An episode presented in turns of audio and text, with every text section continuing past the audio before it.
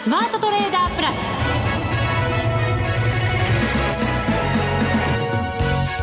全国のリスナーの皆さんこんにちは。内田まさです。ここからの時間はザ・スマートトレーダープラスをお送りしていきます。まずはこの方にご登場いただきましょう。国際テクニカルアナリスト福永博之さんです。こんにちは。よろしくお願いします。よろしくお願いいたします。はいよろしくお願いします。為替110円台ですね。ね約3週間ぶりの110円台ということで、はい、あでも3週間なんですね。そうですね。まあですからその前といえば日銀の追加緩和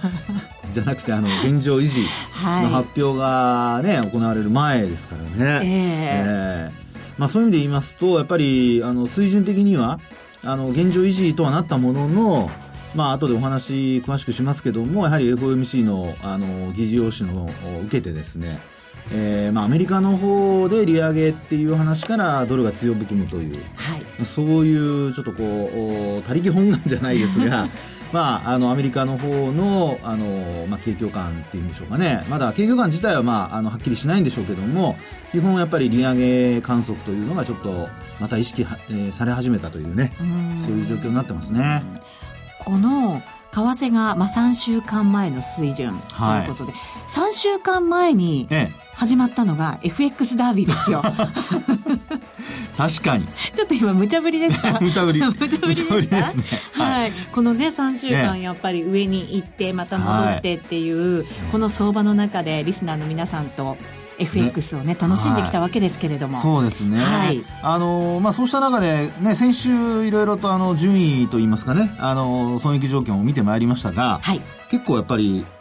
動きありますね。ありますね。はい、実はこのダービー、明日の朝までなんですね。明日の朝です。早朝。はい、そうなんです。はい、なので、今日は順位の発表はあえてしないんですけれども、実は私たちの手元には直近の、もう今日の朝現在のランキングがありまして、それを前回のものと比べると、結構上位の方々、まあ、お名前は、まあ、前回もいてくれたな、先週もいてくれたなっていう方々がいらっしゃるんですけど、数字自体は結構変わってますよね。ねあの大きい方で何百万か変わってますもんね。そうなんですよ。ね、ちょっと入れ替わってますよ。入れ替わってますね、本当ね。上位の方、あるいは下位の方が上に来ているのか、まあ、このあたりは皆さんご自身のあの損益状況と、はい。にらめっこということなんでしょうけどね。そうですね。はい、これがだから、今もしかしたら含み益を持っている方、うん、含み損がある方、はい、そして今晩また昨日の夜のような動きが為替であったとすれば、ね、一晩でガラッて変わるっていうこともあり得るわけですからね。いや、本当そうですよね。一晩、一晩でっていうことになると、本当ね、昨日も1円ぐらい動いてますからね。はい。ですから、もう本当にあの、ポジション的には、一気に、あの、まあ、盛り返すというかね、うんえー、含み益がある方は増える可能性もありますし逆のパターンも考えられますので、まあ、そういう意味ではここからの時間というのはすごく大事な時間になりますねこれね。そうですね。明日の本当に早朝までとなりますので、はい、あと半日ですよ。半日。ですね。はい内田さんも頑張ってますよ。頑張ってます。うん、一応上位に。上位です上位です。最上位じゃない間違いなく上位。上位。上位にいますよね、はい、はい、そこだけはお伝えしておこうかなはい、ちゃんとあの結果もねあの先週よりはあの金額も増えてますからね。ほんのちょっとなんですけど、ね、いやいや頑張った証拠です。はい。でもやっぱりねちょっと怖いんですよもう入るのが ここまで上がってくると、買いで入っていいのか、逆に戻り売りということで売りで入った方がいいのかって非常に迷うところなので、そうですね、はい、今日は福永さんのアドバイスも大事ですけれど、はい、もう一人、ひろきさんにもご登場いただく予定なので、はい。はい、お二人のこのアドバイスをね、はい、まとめてどんなふうに皆さんが参考にしてトレードをしてくださるのか。本当ですね、役に立つように頑張ります、はい、よろしくお願いいたします。さあそれでは番組進めていきましょう。この番組を盛り上げていただくのはリスナーの皆様です。プラスになるトレプラスになるトレーダーになるために必要なテクニック、心構えなどを今日も身につけましょう。どうぞ最後まで番組にお付き合いください。この番組はマネックス証券の提供でお送りします。スマートトレーダー計画、よーいドン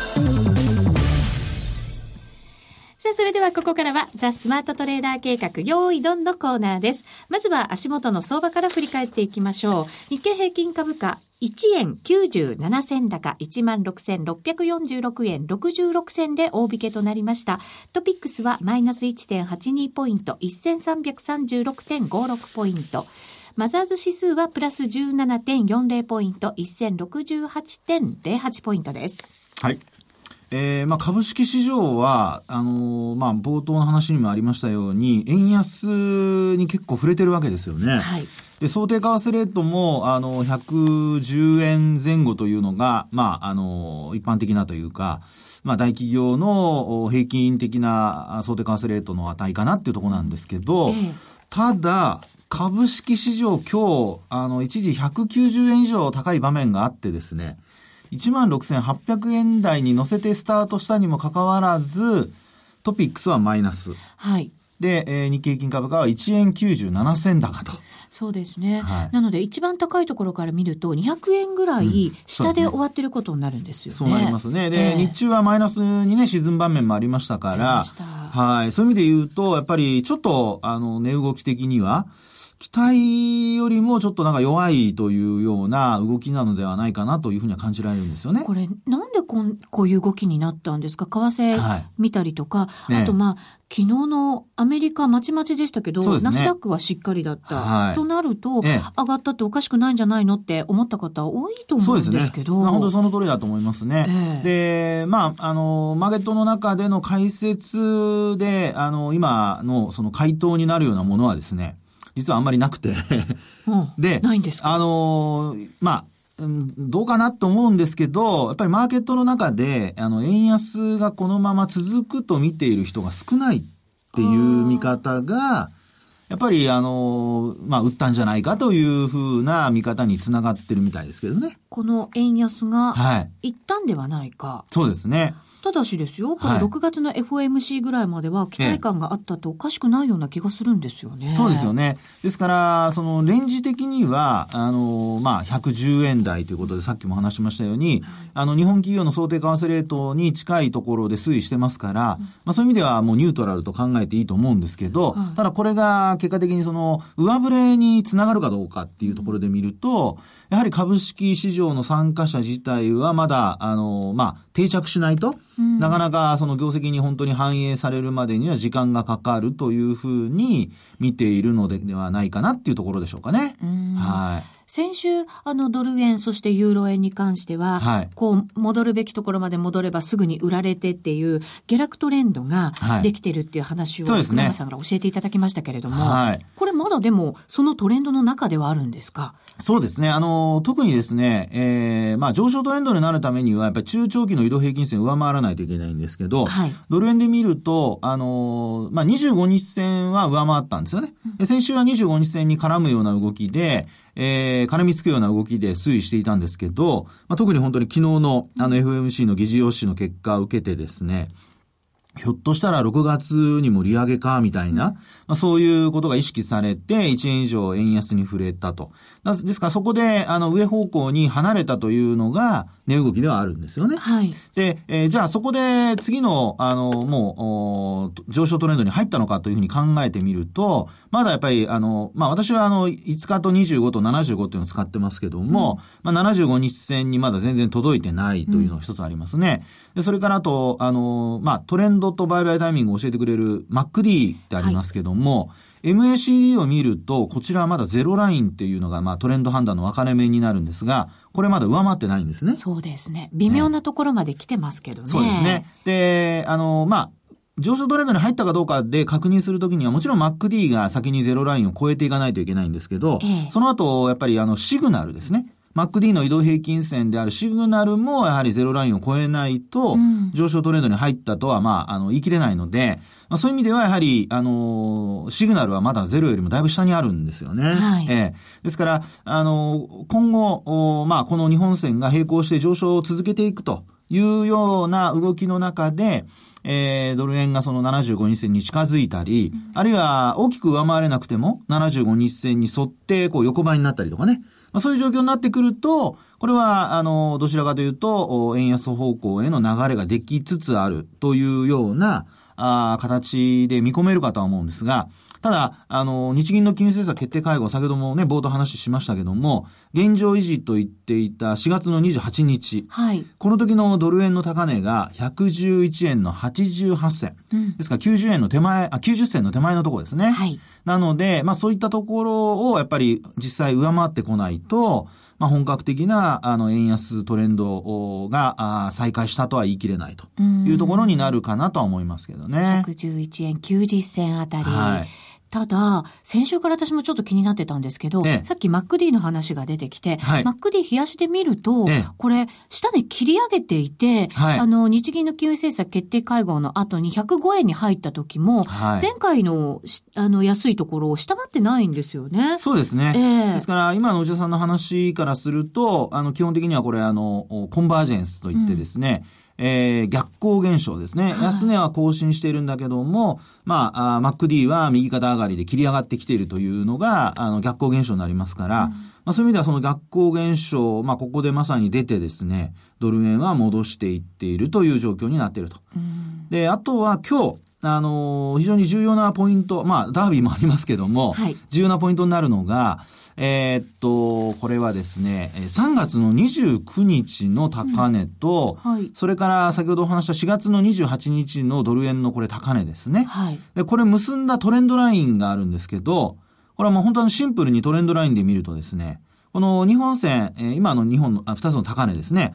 この高値結んだところの延長線で見ていただくと、ちょうど今その延長線のところに差し掛かって止まってる感じなんですよ。本当ですね。今日まだ今のところ10時足ぐらいですよね。ええええなので、まあそう考えるとですね、えー、ちょうど、あの、始め値が、始まり値が、えっ、ー、と、110円の18銭ぐらいで、今の現在値が110円の18銭前後ですから、うん、もう本当に十字足っていうところなのでですね、ここからトレンドライン、その今お話しした抵抗線になるものを抜けるかどうか、そうですね。はい、買っていくのか、はい。売りで入るのか、はい、本当に迷うポイントですね。で、もしですよ、えー、これ押し返されるとなると、5日線まで、5日移動平均線まで押し戻される可能性も残っていると。はい。で、なぜかというとですね、これはあの、えー、まあ、要は昨日のその FOMC の議事録用紙を、議事用紙を受けて、えー、まあ、買われたわけですよね。はい。一方でこれは、あの、先行して買われてる部分がありますから、その期待値が下がるような内容、まあ何か、あの、えー、今晩のイベントといいますか、経済指標の発表を考えますと、えー、週間の新規の失業保険申請件数だとか、それからあと、フィラデルフィア連銀の製造業景気数だとか、はい、まあそういったものの発表もありますのでね、えー、まあ一時的に売られても戻すかもしれませんが、えー、今お話したようなところを少し上値が重たくて、下に行き始めた時には、まあ、あちょっと注意をするっていうこともですね、うん、えー、トレンド的にはまだ、あの、安心しきれない状況の中にあるということは頭に入れておいた方がいいと思いますけどね。なるほど。はい、重要なポイントに来てるということを頭に入れて、そうですね。今晩の海外の動きしっかり見ていかないといけないですね。はい、そうした方がいいと思いますね。はい。ただ、まあ、この株の方の動きですよね。ええ、日本株、非常にこう、方向感が難しくなってきてるわけですけれど。日本株は本当にですね、25日、え75日、5日、うん、これが実はもう全部今同じところに集まってきてますね。くっついちゃってて、横ばってるんですよね。いや、本当そうなんですね。で、まあ、あの、現物のですね、あの、今日、10、えー、っと、9日になりますかね。はい。19日の終値ベースで見ると、5日移動平均線が16,564円。うん、そして25日移動平均線が16,665円。まあ、ここで100円ぐらいの差がありますね。はい。で、あと、ちょうど真ん中にあるのが、75日移動平均線で、16,602円。本当に、50円刻みでこれ、3つの線が並んでるんですよ。ねえ。ね。ですから、まあ、そう考えるとですね、これ本当に持ち合いなんですよね。はい。はい。で、あの、株価の方も持ち合いというと2月の12日と、それから4月の8日になりますかね。ローソク足の実態と実態を結んだ、あの、髭を除いたですね、線と、これはサポートと、それからあと、あの、2月の1日と、それからあと、えっと、2月の25日ですかね。これもローソクの実態部分を結んだ線で見ると、これ三角持ち合い。ね。あと一方で、あの、もう一つ、えー、今のその3月の、あ、ごめんなさい、4月の25日と、それからあともう一つはですね、えー、っと、3月の14日。はい。この線を結ぶと、実は加工フラッグ型という、ちょっと旗の形に似たような、うん、そういう、あの、四角い、こう、まあ、正方形のような、えー、ものもできてしまうと。はい。ですから、この中に両方そういった持ち合いができているってことですね。へ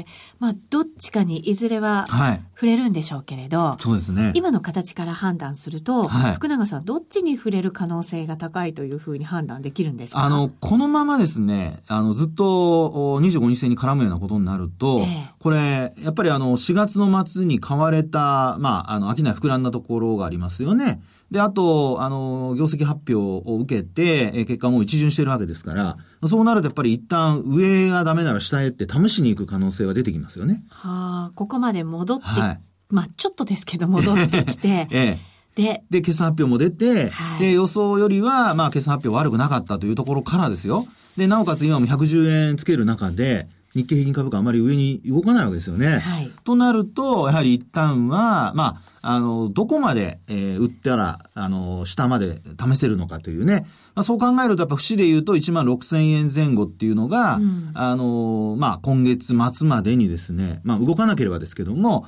一旦何かしら上値が重いケースでは、きっかけ次第では下を試すことも考えられるかなっていうところだとは思いますけどね。はい。この後のコーナーでは、ひろきさんにご登場いただきますので、はい、その決算の総括などもいただきながら、そうですね。はい、コーナー進めていきたいと思います。以上、スマートトレーダー計画、用意ドンでした。初心者から上級者まで、FX ならマネックス証券の FX プラス。現在、FX のサービスを提供している会社は世の中にたくさんあります。そんな中、マネックス証券の FX 口座数が増加しています。マネックス証券の FX プラスには選ばれる理由があります。最低取引単位は1000通貨単位だから、少額でもお取引が可能です。リスクが心配な初心者の方でも始めやすい。また、米ドル円やユーロ円などの主要通貨から、高金利通貨の5ドル円や南アフリカランドまで豊富な13種類の通貨ペアを取り扱っています。さらに直感的で使いやすい取引ツールをご用意。スマホでもパソコンでも時間や場所を問わず手軽にお取引できます。もちろん、為替取引に役立つ投資情報も積極的に提供中。今なら新規講座開設キャンペーンを実施中。講座開設のお申し込みはパソコンやスマートフォンからマネックス証券で検索。まずは FX プラスの使い勝手を堪能してみてください。今すぐお申し込みを。当社の口座開設、維持費は無料です。口座開設に際しては審査があります。FX は予託した証拠金額より多額の取引を行うことができるレバレッジ取引であり、取引対象である通貨の価格や金利の変動により、予託した証拠金額を上回る損失が生じる恐れがあります。お取引の前には必ず、契約締結前交付書面の内容を十分お読みになり、リスク、手数料などをご確認ください。マネックス証券株式会社、金融商品取引業者、関東財務局長、金賞第165号。ザ・スマートトレーダープラス。今週のハイライト。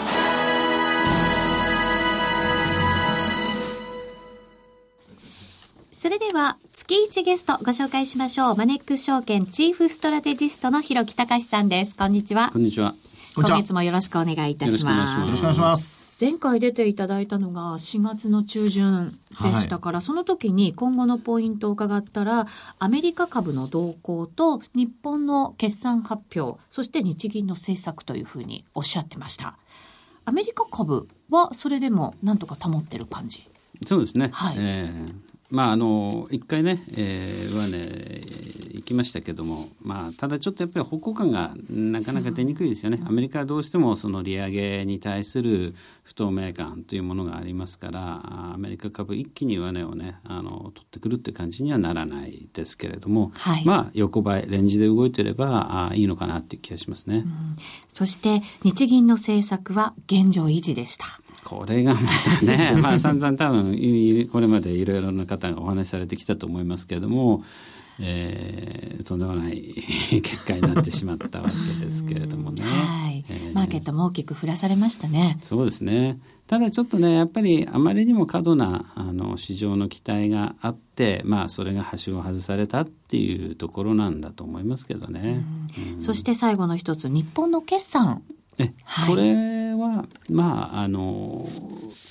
良かったかなと。逆にね。あそうですか、うん、無難な結果というかですね、うん、要はこれ日銀の場合と逆にマーケットの警戒感が事前にあまりにも強すぎたためにですね想定ほど悪くなかったという言い方はできるんじゃないかなと思うんですよ。一時はやはり今期17年3月期についてはですね為替が円高でえーまあ、輸出企業を中心に最悪2桁減益になるかもしれないというところまで、あの懸念されていたあ時がありましたからね。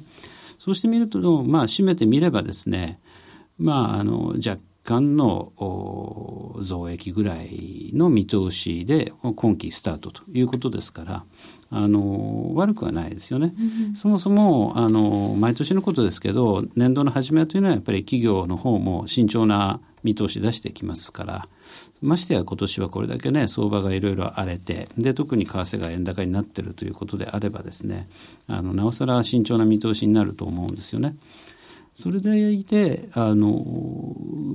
今のままでいけば現役にならないというのでスタートできるというのはあの上出来だろうと思います。うんそうすると日経平均、ここまでこうじわっと戻ってきたわけですけれども、うんうん、それがこう安心感まではいかなくても落ち着いたということになるわけでしょうか？そうですね。あの、事前にもう本当に悪いところは、ある意味、マーケットを織り込んでた部分があるのでね。はい、で実際、決算通過してみたら、じりじりと、まあ、あの、よく新聞なんかでも今日書かれてましたけども、一株当たりの利益がですね、うん、えー、一番低いところからは上昇しているとい。うこと、はい、これがやはりあの最近のマーケットね、えー、結構堅調じゃないですか。ただ上がなかなか上がりきることはできずに、あの終値で見るとこの1万6000台で変わってないんですけどそれでもちょっと前までのようなあまりにもこう弱くてすぐ崩れちゃうってことにならないのはですね、うん。あの今期のその利益見通しが情報に修正されている、まあ、その結果、うんまあ、若干割安感もあるんじゃないかというところだろうと思うんですよね。はい、割安感、うん、例えば、はい、えー、日経新聞なんかに出てる PR を見れば日経平均では13倍台だったりしますから、うんまあ、それはあの一株当たりの利益が上がってきたということによるものですけれどもそうするとこれはまあ過去の平均15倍ぐらいから考えると、まあ、まだ割安のゾーンだろうと思います、うんうん、アメリカ株に比べてもやっぱり割安感って言われてますね。だからまああのもっと悪いなと思ってたのがですねそれほど悪くないじゃんっていうのが今の相場なんだろうと思うんですよ。うん、たださは去りながらそんなに強くないっていうのもねあのなんでかっていうとあの大概の企業の想定レートが110円ぐらいじゃないですか、はい、そうすると今の実勢これちょっと今日はね、ね、あの寄り付きはざっと買われたんですけどそれ為替が久々110円1ドル110円に入ったからっていうことなんですけれどもただこれで想定レート並みですからね。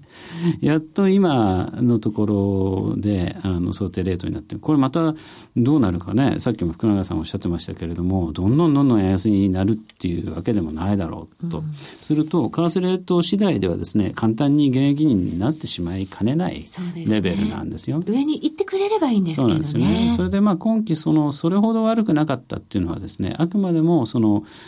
増益とか減益とかね企業のその利益の伸びじゃないですか。その利益の伸びっていうのは前の期と比べてるってことですよね。で、前の期は結局その商社だとか石油とか非鉄だとかそういう資源関連の企業がですね、ものすごくこう損失を出したりね赤字だったりしたわけで、はい、言ってみれば前の期に悪いものが出て発射台が低いんですよね。うん、それと比べて、まあ、若干の増益だって言ってもそれはほとんど変わってないっていう。利益が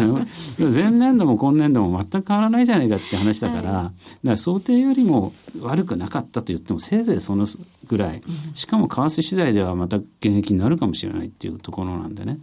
そう考えるとやっぱり手放しで喜んでもいられないっていうことなんじゃないかと思うんですよね。うそうするとじゃあ株もぐんぐん上がっていくっていう環境では決してないわけですね。そうですね。だからさっき僕はあの若干の割安感はあると言ったのは、えまあそういったようなところで、これやっぱり利益がですね、まだまだこうおぼつかないっていうところだと思うんですよね。だからまあどんどんどんどん上に買うっていう感じじゃないと思います。ただあの今の水準でいけばあの何かの表紙に1万8,000円つけてもね、はい、それは全然こう妙に上がったなっていう感じにはならないと思いますよ。うん、例えば為替の動きだったり為替の動きだったり政策の出方であったり、はい、まあもちろんこれには金融政策っていうのも含まれますけれどもね、うん、まあアメリカは6月にもしかすると、まだ利上げの可能性を排除しないというのが、昨日の FOMC の議事要旨の結果だったわけですから。思った以上に高派だと捉えた方も多いようですね。そうですね。ただまあ、言ってることは何も変わらないんですけどね。データ次第だっていうのは、これはもうずっと以前からの通りで、はい、ただあまりにももうマーケットが6月の利上げはないよっていうふうに見てたのが、改めてそういう、まあ、FMC ので討議された内容を見るとね、結構みんなそういうこと言ってんだっていうんでその市場の見方が引き戻されたっていうことだろうとは思うんですけどね、まあ、例えばまあ一つの材料としては FMC っていうのがあります、はい、から6月に日銀のすぐその後に決定会合があって、はい、まあ、4月あれだけねマーケットの不況を買ったわけですから今度は動くんじゃないか、ましてやその GDP もね上振れはしたものの決して強い内容ではないというのが首相だとか官房長官のコメントで出てる、はい、ましてや消費増税先送りをそろそろ決めるんじゃないか公表するんじゃないかっていう観測も流れてる中で、うん、夏の参院選前にですね日銀としてもあの一つ手を打つタイミングじゃないかと、まあ、そういうような日米の金融政策でまた大きく動く可能性も十分あるだろうと思います、うん、6月の中旬そういう意味では大きなイベントがありますので、えー、注目していかなきゃいけませんけれどあとイギリスのその国民投票も6月なんですよね。そうですよねこれはもうすごいリスクファクターとして捉えられていますけれども、えー、まあこれ万が一マーケットにとって無難な結果例えば EU 離脱が否決されると。ね、EU に残るということでいけばですね、まあ、あの、リリーフというか安心ということでですね、えー、そこで、まあ、ヘッジも全部外されて、リスクオン、リスクを取るような流れになるだろうと。だから、必ずしも悪い材料ばかりではないですよね。これ今どっちに転ぶかわからないんですけれども。確かにどっちに転ぶかわからないイベントが6月は続く、うん、そうですね。月なんですよね。だから商いもね結構薄くなってますしねこのところね、はい、逆にそういうイベントが全部マーケットにフェイバーな好都合なように転がってくれれば、えー、それを通過したら今度は夏にかけてのサマーラリーということは十分あるんじゃないかなと思いますけどね。うん、久々にサマーラリー。このところ何でも聞いてないような気がするよね。ねセルエミはよく聞きますけどね。ね最近もよく聞きますもん。でもこのマザーズの荒っぽい動きなんかも、やっぱりちょっと心配な要素ではあるんですけど、ひろきさんどんなふうにご覧になってますか？そうですね。ただまあ、ちょっと最近のマザーズね、一部銘柄で非常にまあ、マネーゲームのような過熱感、つまり、あの、大型の一部上場の方が、やはりその為替や業績の不透明感で手掛けられないというお金がですね、やっぱりマザーズに流れて、ちょっと加熱してたあ部分があると思うんですよね。うん、そのマザーズが今こういうような、あの、乱調になってるっていうのは、今度はそのお金が引き上げられていると。で、東証一部の方がこれだけしっかりしてるっていうのは、まあ、そこへのスイッチなんじゃないかなと。うん、ただ、まあ、商い自体がね、これだけ盛り上がってないと、はい、まあ、必ずしもそうだとは言えないんですけれども。そうするとこう、まあ、リスクもあることも考えながら6月はより慎重な形でトレードした方がいいということになるんですか？そうですね。わかりました。マネックス証券チーフストラテジストの広木隆さんでした。ありがとうございました。ありがとうございました。さてそろそろお別れのお時間が近づいてきました。FX ダービー明日の朝までとなりますので、はい、ぜひ皆さん頑張ってください。ここまでのお相手は福永博之と内田まさでお送りしました。それでは皆さんまた来週,、この番組はマネックス証券の提供でお送りしました